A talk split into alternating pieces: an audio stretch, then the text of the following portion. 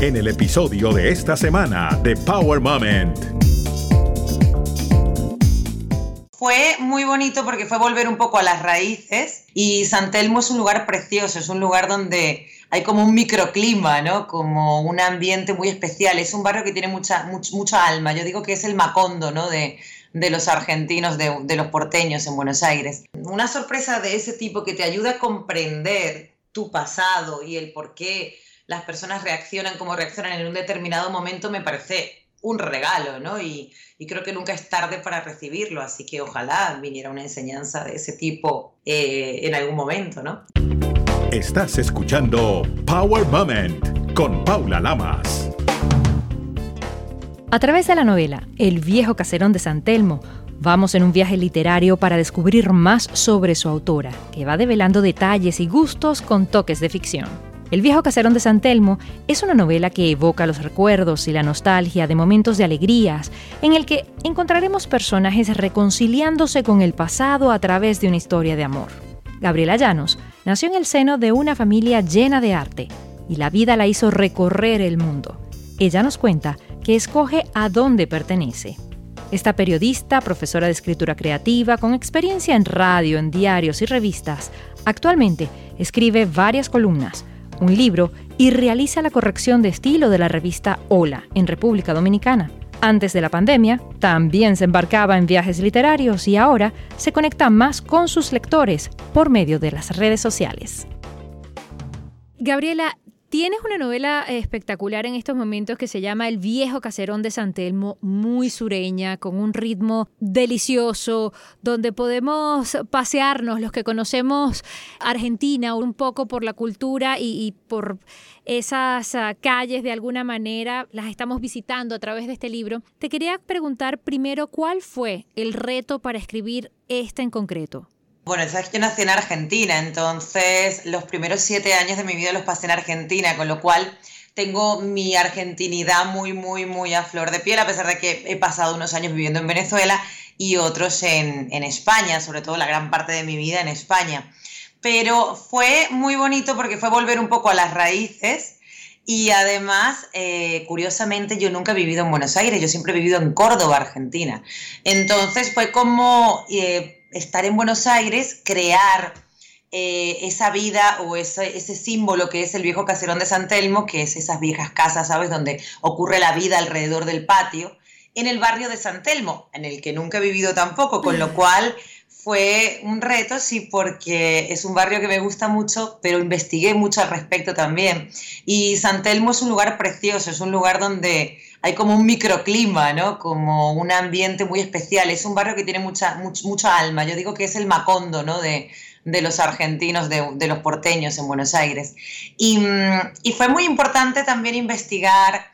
Luego me voy a Córdoba, a las haciendas, a los campos de soja en Santa Rosa de Calamuchita y sí quería que todo tuviese ese color y ese sonido y ese olor, ¿no? Por ejemplo, las estancias, todo eso quería, para mí fue muy, muy importante. Y sobre todo, claro, tratar de rescatar una emoción que es universal, ¿no? Que es la nostalgia.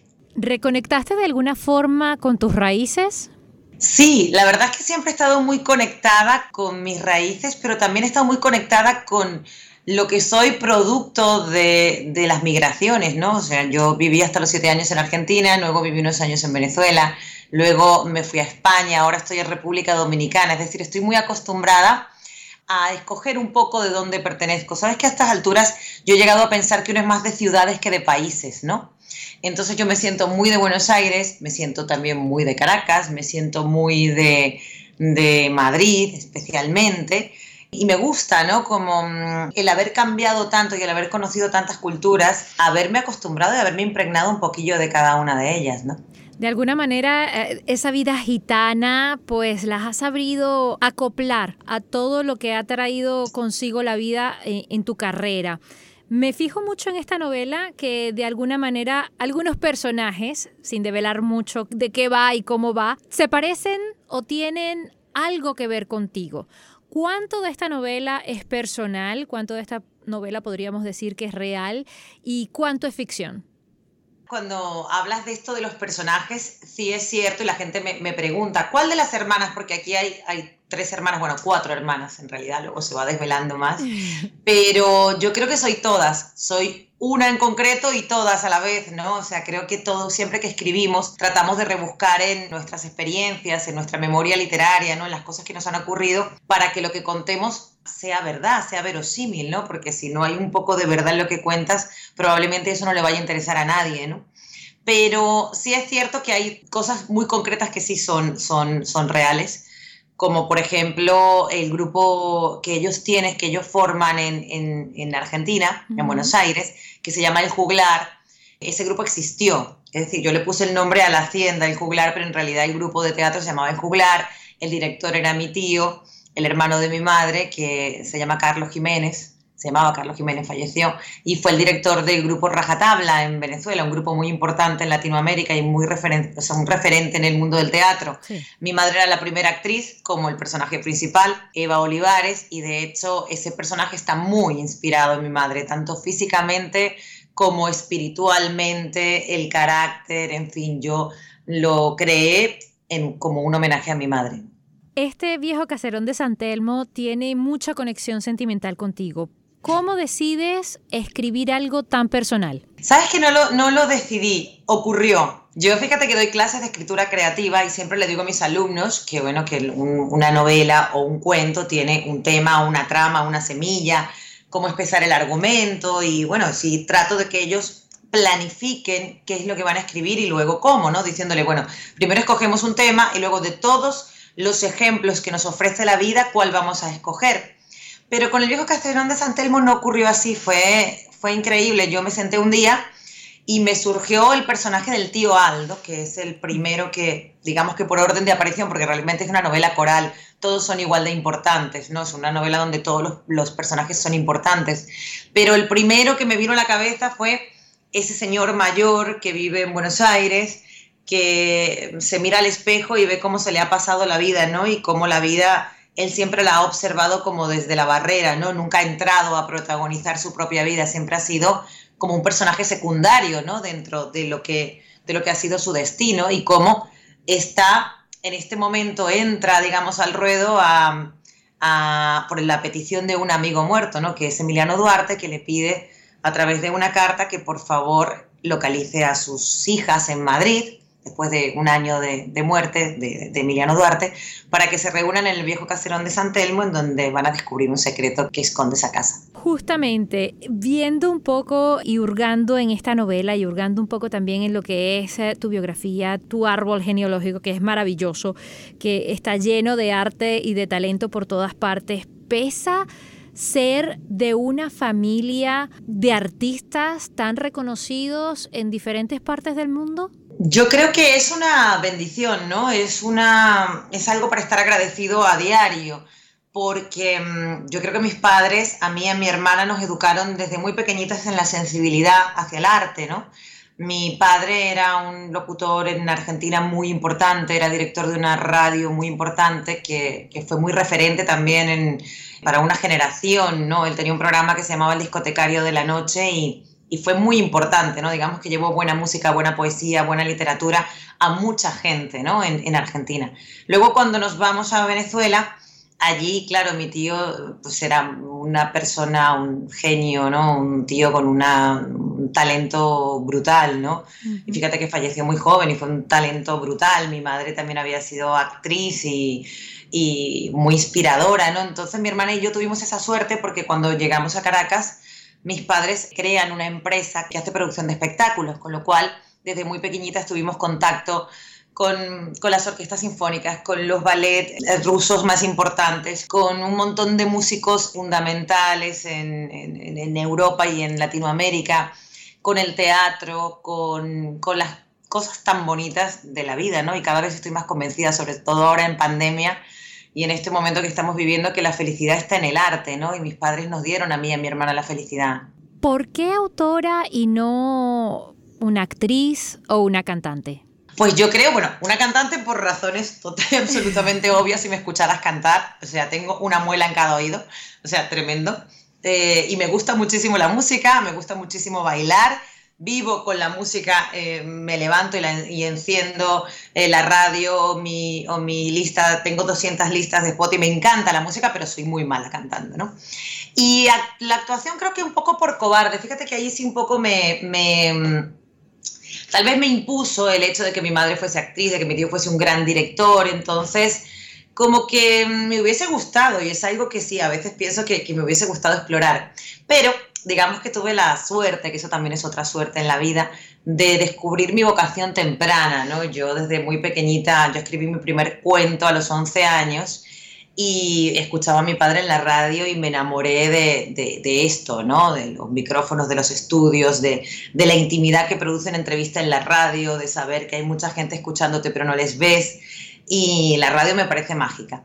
Entonces tiré por ahí todo el tiempo y me, gustó mucho poder compaginar mi pasión por la radio y por el periodismo con eh, mi pasión por la escritura.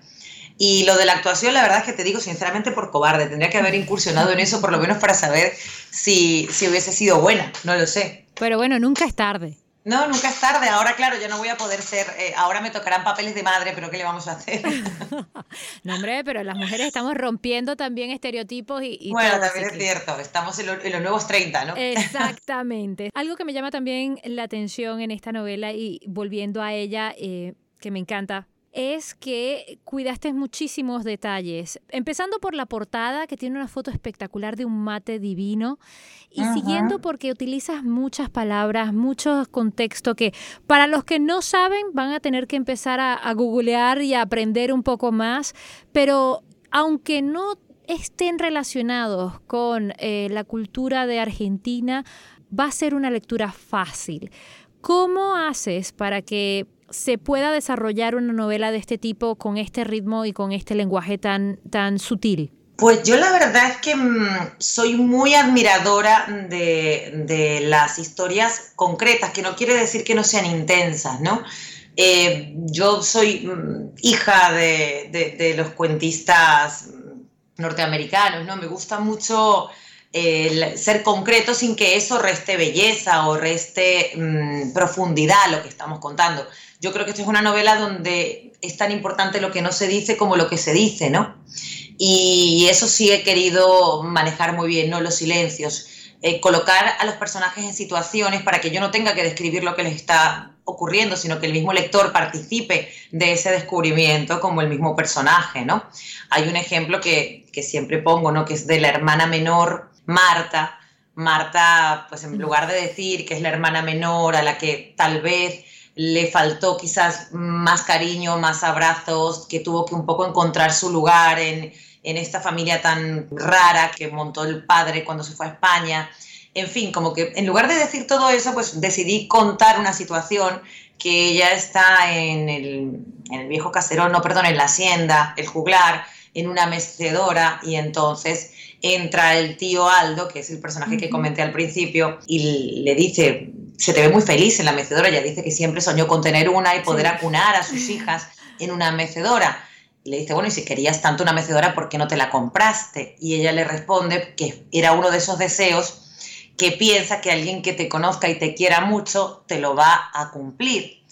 Y dice al final, y nunca tuve una mecedora. Es decir, sin, sin decir cómo se siente, ubicarla en situaciones en donde el lector puede darse cuenta cómo, cómo es la emocionalidad de ese personaje, ¿no? Y también hay una parte que es que jugué un poco con, con, lo que la gente conoce e imagina, ¿no? Que es todo lo que ocurrió durante la dictadura militar en la Argentina, en la represión militar, ¿no?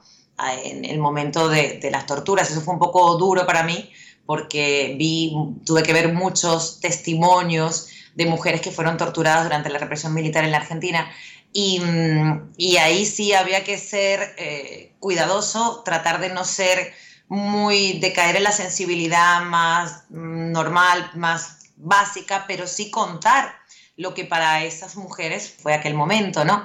Entonces, eh, pues decidí contarlo a través de, bueno, de, bueno, no voy a develar, develar más lo que ocurre en la novela, pero sí tratar de contarlo de una manera más sutil, pero sin dejar de ser una de las de los dramas más tremendos que se vivió en aquella época. Por eso te pregunto porque tocas muchos puntos, tocas ah, puntos familiares, personales, históricos como este, pero fue de una manera elegante y me encantó porque no llegas a caer de repente en situaciones que se puedan o malinterpretar o en exageraciones o en situaciones donde el lector se pueda sentir incómodo de alguna forma. Y si no te sientes incómoda, te voy a hacer la siguiente pregunta. Ya que esta es una novela tan personal de alguna forma, ¿has tenido una sorpresa como la que le dejó don Emiliano a sus hijas?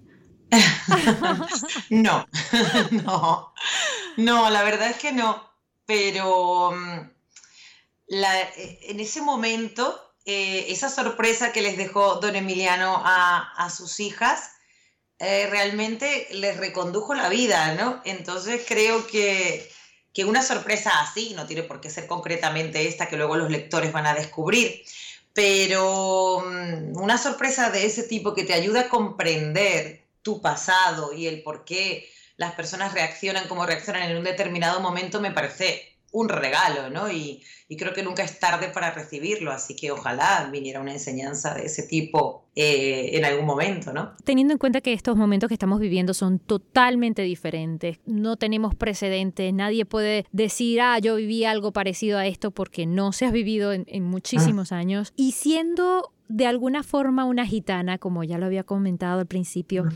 ¿qué te deja y qué has aprendido de estos tiempos? Sabes que yo he tratado de ser al principio mm, más optimista, no quiero decir que vaya a ser negativa ni, pesimista en esto, ¿no? Pero pensé que tal vez íbamos a aprender ciertas cosas y que íbamos a salir mejor de, de, estas, de esta circunstancia, ¿no? Y no estoy diciendo que no sea así, pero sí pienso que, mm, que tenemos que trabajar mucho hacia adentro y esperar menos de los demás. Yo creo que es el momento de trabajar hacia adentro, de saber qué estás haciendo tú por ti y por la gente que te rodea y por tu trabajo y por un montón de cosas que sí hay que, que, mm, tratar de, mejorar, ¿no?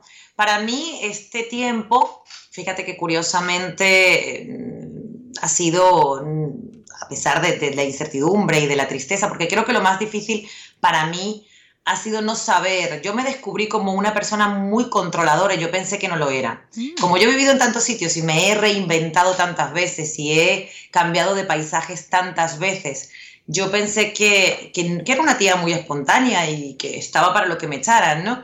Y luego durante estos meses de encierro y de imposibilidad de hacer planes, me di cuenta que soy muy controladora, que no estoy preparada para vivir en el tiempo presente, que siempre estoy pensando en el futuro, que siempre estoy creando cosas a futuro, que siempre estoy ocupada pensando en algo, en un sueño, en un proyecto, en un objetivo, ¿no? Que siempre he sido muy perseguidora de eso. Y fue muy curioso para mí darme cuenta de esto, ¿no? Yo decía, soy muy sagitariana, yo me voy adaptando. Y no es verdad, soy una tía que controla bastante, ¿no? Y, eso me llamó la atención. Y luego también he aprendido a aprovechar mucho eh, el tiempo, porque como son vulnerables, esto nos hizo vulnerables, no sabemos qué va a ocurrir yo aproveché este momento con la suerte que tengo, obviamente, de poder eh, estar eh, trabajando desde casa y poder escribir, que es lo que, lo que estoy haciendo, y poder dar clases en Zoom y poder recibirlas y poder seguirme dedicando a la literatura, que sé que no todo el mundo tiene esa suerte, por eso también hay que ser más compasivo ¿no? con la situación del otro. Te pregunto, ¿esta situación no te ayudó a tener más la musa o encontrarla de alguna manera para escribir? A mí esta situación me ayudó en algo en lo que yo fallo mucho siempre, y es en dedicarle tiempo.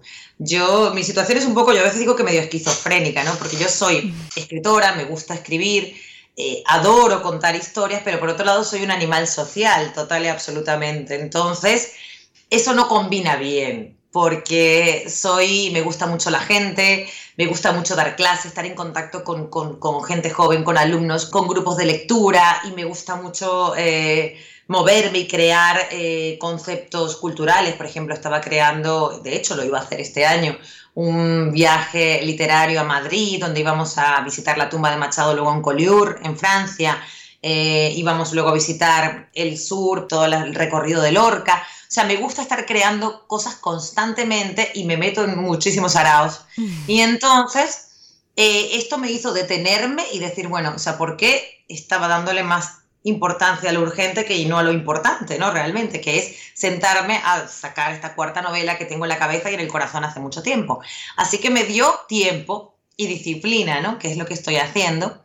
Estoy escribiendo mucho y, y organizándome. Y otra cosa que me dio, fíjate, muy importante, que me ha gustado mucho, es que yo no le estaba dando mucha, como no le estaba dando el correcto uso a las redes sociales, por ejemplo, las tenía ahí como algo que estaba y punto, y ahora me he dado cuenta que es una manera de acercarme a mi comunidad de lectores, a conocerlos, a compartir, y, es algo que me ha hecho muy feliz, así que estoy también muy dedicada al mundo este de las redes sociales y online. Muy bonitas, por cierto, tus fotos, las tienes espectaculares en Instagram.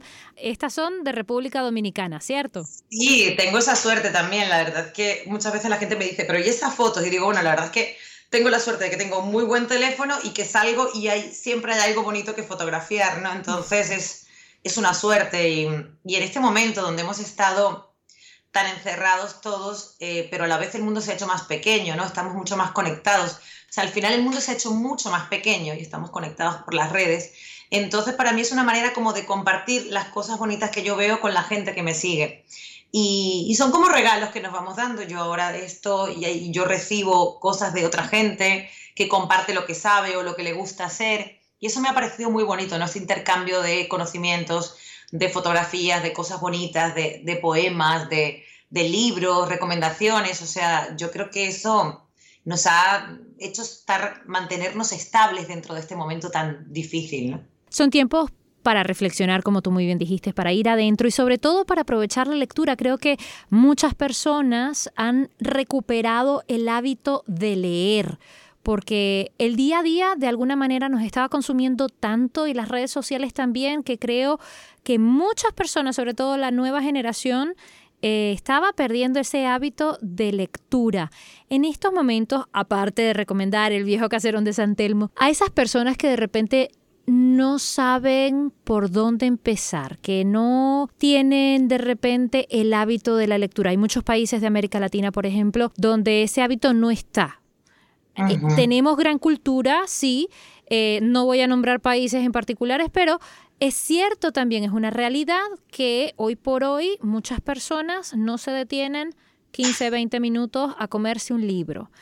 ¿Qué les puedes recomendar? ¿Cómo los podemos orientar para que entren en este mundo mágico de las letras? Yo les recomiendo total y absolutamente los clubes de lectura. Yo creo que apuntarse a un club de lectura cuando no tienes el hábito, ¿no? Porque cuando tienes el hábito de la lectura, que lo has ido desarrollando desde pequeña, ¿no? Desde siempre, porque la lectura como todo es un hábito, ¿no? Si tú has ido desarrollando ese hábito, ya el libro es una necesidad para ti, ¿no? Estás muy acostumbrado a tener un libro, a, acostarte y si lees por la noche, leer por la noche o, reservar tu momento de lectura, ¿no? Que por cierto, aparte de las redes sociales y de todas las cosas, también las series, ¿no? Las series de televisión y de, eh, Netflix y demás y de todo este tipo de, plataformas nos consumen mucho tiempo porque además son muy buenas. Yo entiendo que, que, quieras ver muchas series porque la verdad es que están estupendas también. Pero la lectura y la televisión o la lectura y las series o la lectura y el cine eh, son procesos diferentes en el cerebro, ¿no? La lectura sigue siendo importantísima por muchos otros motivos. Básicamente es el mejor ejercicio que tiene el cerebro. Yo diría que el único, ¿no? Realmente. Es de los mejores que tiene, lo que hace que, que captemos situaciones y hasta además está demostrado que cuando te metes mucho en una historia hasta generas endorfinas y sientes como que estás viviendo lo que estás leyendo, ¿no? Entonces, yo recomiendo los clubes de lectura porque si no tienes el hábito, por lo menos eso te produce una disciplina, ¿no? Si tú sabes que primero te orientan a ver cómo comenzar a leer. Y cuando comienzas a leer eh, y sabes que te vas a reunir con un grupo y vas a opinar y te van a poner en contexto de la obra, del autor, de las circunstancias y vas a hablar del tema y de la trama, pues resulta una experiencia muchísimo más agradable que leer en solitario si no tienes el hábito. Y incluso si tienes el hábito, yo pertenezco a muchos grupos de lectura y considero que son sumamente enriquecedores, ¿no? Y yo recomendaría no comenzar por libros quizá muy, muy densos, sino comenzar con, libros que, puedan ser mm, entretenidos, ¿no? Porque la lectura además de una manera de aprender y de una manera de conocer el mundo, también es una manera de disfrutar. Entonces yo comenzaría por, por novelas bien escritas, sí, eso sí, porque, por supuesto, de buenos autores, pero que te resulten entretenidas y que realmente te resulte placentero. Y luego ya, pues hay tiempo de irse meter, metiéndose en los grandes clásicos de la literatura que también hay que leer, por supuesto. Algo que dijiste también y que noté en esta novela porque haces mención y algunos personajes también tararean es la música. Y no es para menos. Eh, tú has estado en contacto con la música muchísimo durante tu vida y lo has plasmado en esta novela. Te pregunto, en este caso, a pesar de que tienes dos muelas en las orejas, como dices que no cantas, ¿Qué es lo que más te llama la atención de la música? Bueno, fíjate que en esta novela hay una canción que se llama La canción de las simples cosas de César Isela. El book trailer de la novela está cantado por una cantadora mm, medio flamenca que es Martirio, española. Eh, y esa canción es el hilo conductor de toda la historia, ¿no? Porque dice, uno vuelve siempre a los viejos sitios donde amó la vida para darse cuenta cómo están de ausentes las cosas perdidas, ¿no? Dice, por eso muchacho no, vuelvas, no vuelvas ahora soñando el regreso, que el amor es simple y a las cosas simples las devora el tiempo. Esa canción es fundamental para entender la novela, por eso siempre digo que hay que escucharla para entender la novela, porque se trata de eso, ¿no? de, nostalgia, de segundas oportunidades, de, de, cosas que pudieron ser y no fueron. ¿no? Y siempre que escribo una novela, hay como una banda sonora, ¿no? De la novela, de, de, la música que escuchan los personajes. Yo creo que mm, la identidad como seres humanos está probablemente en, el momento en el que somos jóvenes, ¿no? Entre y parece que soy una vieja, pero no quiero decir eso. No, pero no, nosotras somos divinas. No, no, no. Vamos a aclarar, por favor, que no es eso, pero en el, entre los 20 y los 30 años, que es realmente donde construimos, creo yo, nuestra identidad, ¿no? Cuando hemos, nos hemos alejado un poco del nido familiar, pero todavía no somos adultos establecidos, sino que todavía estamos buscando quiénes queremos ser. Y fíjate que los gustos musicales que adquieres en esa época suelen acompañarte toda tu vida. Yo, por ejemplo, en eso soy muy noventera, o sea, yo soy muy noventas en la música, ¿no? Entonces, eh, creo que todo el mundo tiene su banda sonora vital.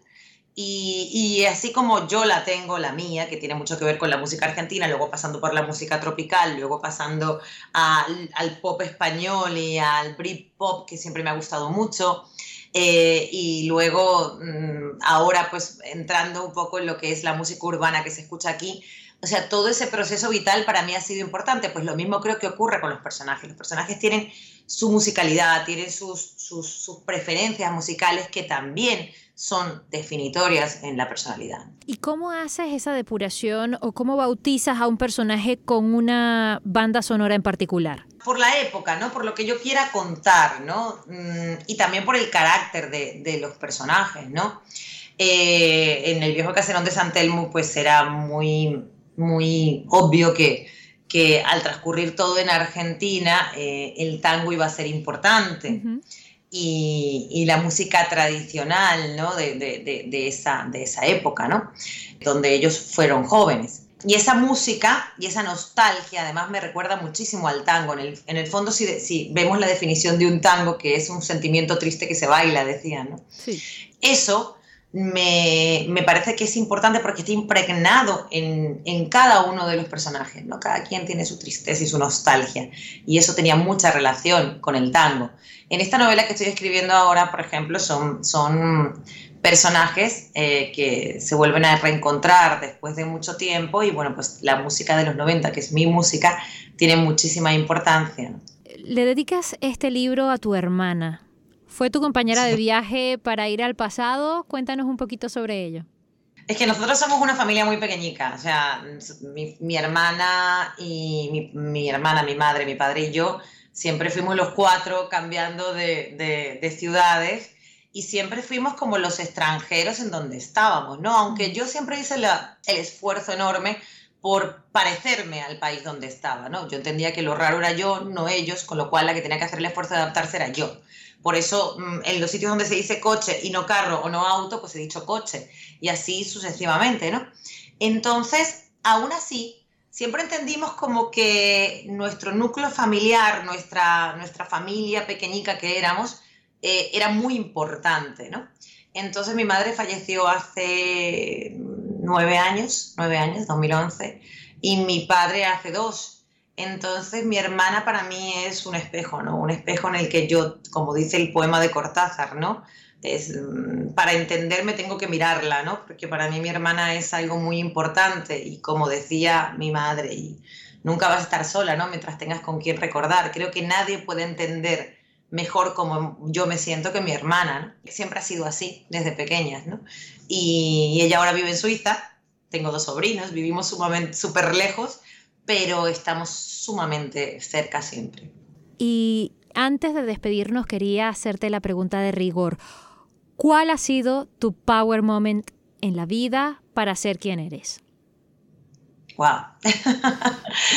Em, yo creo que un momento definitivo e importantísimo en mi vida eh, fue la, primera vez que, entré en un estudio de radio y, descubrí esa magia, ¿no? Esa magia fue muy importante para mí porque dije, estoy en el lugar donde tengo que estar.